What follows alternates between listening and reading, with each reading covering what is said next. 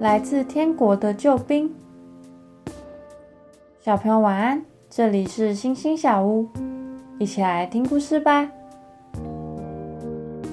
拿破仑是法国的国王，他非常有野心，每次率领军队攻打附近的国家，都获得胜利。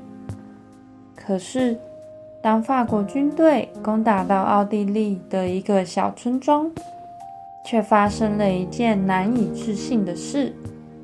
当时，村民看见法国军队爬上山坡，准备要往村庄前进的时候，都非常害怕。村民都聚集到村子里唯一的教堂避难。牧师吩咐几个村民说。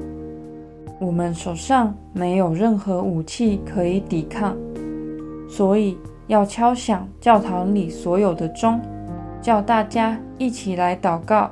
法国的士兵突然听到钟声响个不停，以为奥地利的救兵赶到了。法国士兵都吓得赶紧离开，没有再继续往前。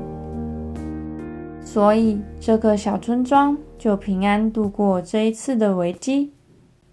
想一想，当法国军队要攻进村庄的时候，牧师吩咐村民做什么事呢？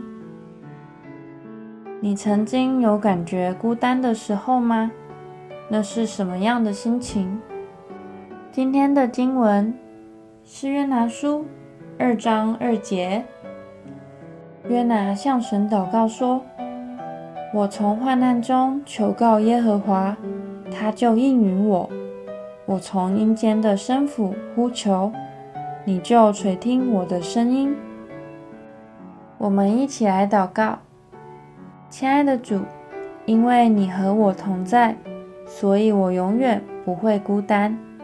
我要相信你一定会帮助我度过，赐给我喜乐和平安。奉主耶稣基督的名祷告，阿门。